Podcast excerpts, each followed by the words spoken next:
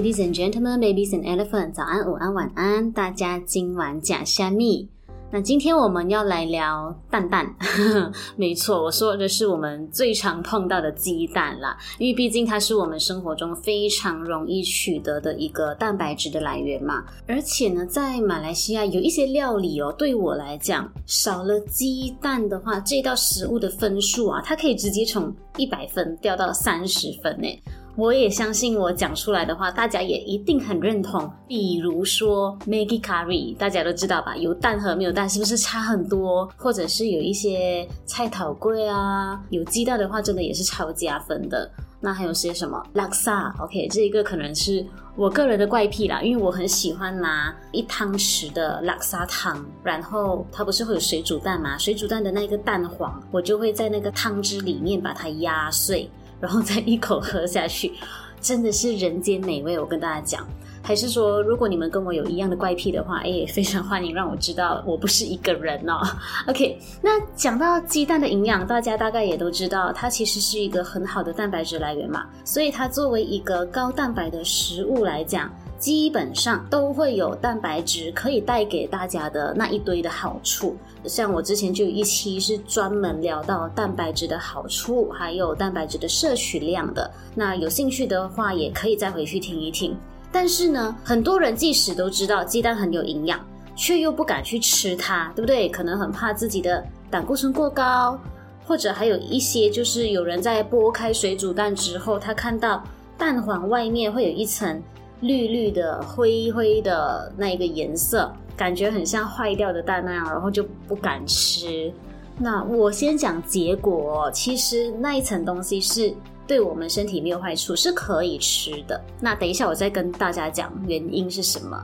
所以就因为这一些，我就想说，今天我们其实也可以来聊一下鸡蛋这个话题，到底怎么吃比较健康，然后它又有哪一些营养，然后有没有什么人是不适合吃太多的。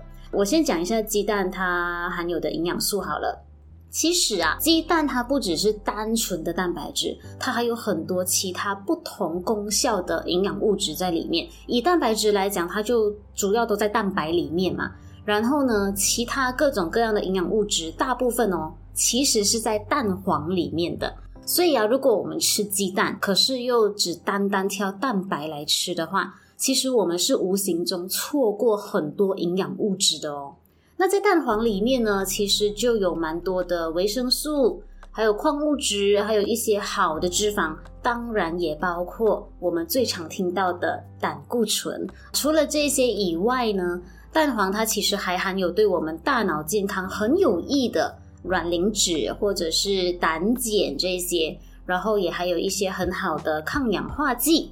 那这些抗氧化剂也可以进一步去促进我们的眼睛健康这一类的，所以蛋白的那个营养价值主要是蛋白质。那蛋黄的话呢，它的营养价值其实非常非常的高。反而，如果有些人担心胆固醇太高，然后特地挑掉蛋黄不吃，对不对？其实是蛮可惜的啦。那我记得我在其中一期也是有提到，其实食物的胆固醇并不是我们身体里面主要的那一个胆固醇来源。然后呢，鸡蛋里面的胆固醇对我们血液的胆固醇影响其实也不大。重点反而在于我们用什么方式去煮嘛，所以如果说有胆固醇困扰的人，也可以再倒回去听一听我们在聊到胆固醇的那一期。所以蛋黄其实很好哦。那我不知道大家会不会也进一步产生一个好奇心，就是诶，为什么有些蛋黄特别黄？曾经就有人这样子问过我。然后有一些蛋黄看起来颜色浅浅的、淡淡的，整个看起来就很像没什么营养，它的那个品质好像没那么好。但是我想先跟大家讲，其实啊，营养成分是差不多的。可是为什么颜色会不一样呢？其实这个部分我之前就听过一个，他家里是开农场的。我身边蛮多就是家里有做生意啊什么的，偏偏我自己不是啊。然后那个开农场的人，我就问他嘛，为什么有些蛋黄看起来很深，有些蛋黄看起来很浅？他的说法是，哦，蛋黄的颜色啊。其实看 menu 就可以决定的。然后我一开始我听不懂是什么意思，诶，我想说什么意思？为什么看 menu 决定蛋黄的颜色？然后我才知道，哦，原来是那些卖鸡饲料的人啊，他们会给你一本 menu，然后如果说你要你的蛋黄生出来是比较深的那一种黄色，你就可以选 OK，我的蛋黄是要这个颜色的。然后呢，他们就会配相对的饲料给你。然后如果你是看起来比较浅的蛋黄，然后他们又会配另外一种饲料给你，这样子我才知道，哇，原来卖饲料也都超专业的，对不对？还需要有 menu 这些东西。所以其实蛋黄颜色的深跟浅其实是饲料决定的。那基本上，如果你的饲料比较多一些黄色的加工啊，玉米或者是一些 marigold flower，就是金盏花的那些成分，或者有的人会在鸡的饲料里面添加一些贝塔胡萝卜素的话，甚至是一些呃食用相对安全的一些着色剂啦，那么这一个蛋黄的颜色就会比较深。但是从这样子听，我们大概就可以知道，就营养成分来讲哦，深的蛋黄跟浅的蛋黄其实差不了太多了。所以你看哦，小小一颗鸡蛋呢，它除了有蛋白质以外，还有那么多有营养的物质，它的好处也是非常非常多的。那当然，我们都知道，蛋白质这个东西，它可以预防肌肉流失。或者是进一步的增加肌肉嘛？那鸡蛋呢？它对于我们的免疫力其实也有一定的帮助，因为除了蛋白质是提升免疫功能的重要营养素之外，鸡蛋里面还含有一种矿物质叫做锌。那锌这个东西啊，对于我们的生长是非常非常重要的，还有免疫系统它的完整性也都需要靠锌去提升一下。所以，如果说你是动不动就容易感冒的人，其实你也可以试试看，每一天吃一颗水煮蛋。然后，因为我们刚提到锌对生长很重要嘛，所以甚至它对我们的头发还有我们指甲的生长也都是非常非常有好处的。然后刚才大家应该有听到蛋黄有对我们大脑的健康很好的一些卵磷脂，还有胆碱。那其实胆碱它是一个跟神经传导有关的营养素，所以呢，它对于我们的记忆力啊、情绪啊都蛮有帮助的。再来，不知道大家有没有试过，尤其是吃水煮蛋的时候，会感觉有一个铁的味道，可能你会觉得，嗯。那个味道吃起来有一种在吃金属的感觉，其实没有错，那就是金属，因为是铁嘛。但其实也不用觉得恐慌，因为在蛋里面是含有少量的铁质的。然后我相信大家也都知道，铁质就是一个我们所有人本来都需要的营养，尤其是对女生来讲，因为铁质是身体里面制造血液的一个必要原料嘛。但是如果你说哦，假设今天你有缺铁性贫血，你是有贫血的人，然后人家都讲要补铁，对不对？然后蛋里面有铁嘛，那可不可以补起来？嗯，就我来看的话，其实单纯靠蛋哦，如果你已经到了贫血的地步，是补不太起来的了。OK，但是因为蛋里面的铁质它不算高嘛，但是一般的，就是如果你平常是一个健康的情况，我们当成一般摄取是没有问题的。好，那为什么我要特别提到铁这个东西？其实就是因为铁质啊，当它跟蛋里面的另外一个物质，我们叫做含硫的氨基酸，那这个硫哦，它是另外一种矿物质，英文叫 sulfur，然后它们起化学反应之后，它会形成一个化合物，叫做硫化亚铁。当然，我现在也不是要上化学课，只是要让你们知道，诶，这就是我们水煮蛋的蛋黄外面那一层。灰灰绿绿的东西，然后上次我就跟一个个案解释的时候，他的反应是：哇塞，好可怕哦！那个蛋里面竟然有化学反应，整个感觉听起来就像有毒那样。然后我心里的 OS 是。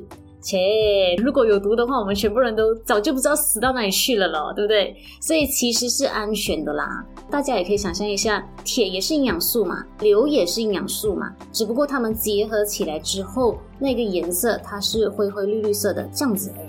所以其实没有什么大碍，然后它也没有再另外产生什么别的毒素啊，还是产生什么不可以吃进去我们身体里面的东西，除非你真的真的很介意的话。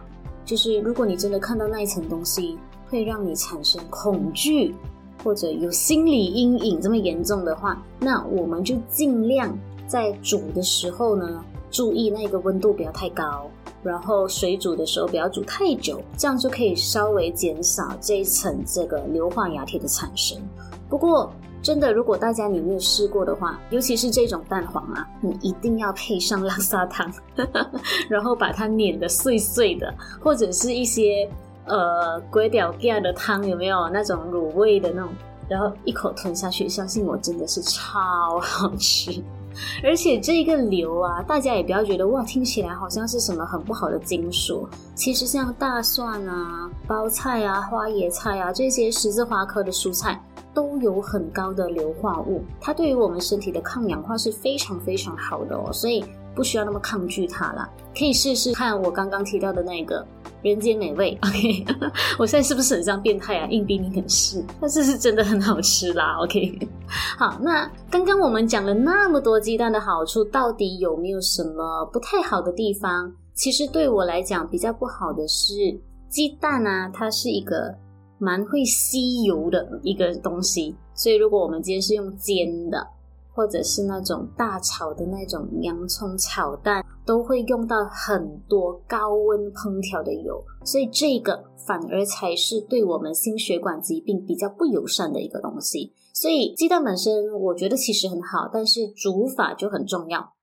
那我个人比较推荐的是水煮蛋或者茶叶蛋、卤蛋这一类的。像我自己也蛮喜欢吃蒸蛋的，就是一些肉碎蒸蛋啊、香菇蒸蛋啊，都很好吃。只不过那个酱料方面我们要稍微注意啦。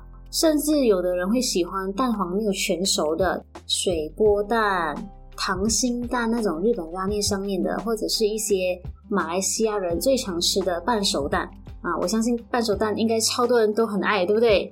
只不过如果没有完全熟的话呢，我们要另外一方面注意的是，可能会有沙门氏菌的感染，也就是细菌感染的一个忧虑啦。所以也要确保我们所购买的蛋，它的来源是相对安全的。然后虽然这些煮法都很安全，但是要注意酱料放太多，一定不会太好。OK，如果是有的人特别喜欢咸咸的东西，那就要很小心。所以这个就是大家比较需要注意的部分。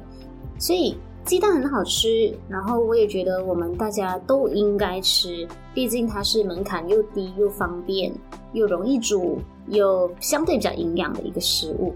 但是来一个但是了，如果呢你是慢性肾病的患者，或者你本身对鸡蛋过敏，可以再过来就是你本身有过敏体质，然后医生有请你先稍微戒掉鸡蛋，先不吃鸡蛋的话。这样子的情况，我们还是会建议你需要避开鸡蛋，不然的话，你就需要在营养师的建议之下去限制你鸡蛋的摄取量。这个是比较针对在一些慢性病患者的呃方式了。总的来讲，鸡蛋这个东西，我个人很爱。我相信对于大部分的人来讲，应该也都很爱。那大家今天你都吃了蛋蛋吗？如果你们对这一期有什么想法，或者你们有什么鸡蛋的特别吃法，都欢迎让我知道，我们再进一步的分享给大家。然后呢，如果之后大家有什么希望我特别聊的话题，也都可以到我的 Instagram Dinner Healthy Mo 留言也好，私讯我也好，让我知道。那今天淡淡的功效，我们就暂时聊到这边。先谢谢大家，下一期我们再边吃边聊，拜拜。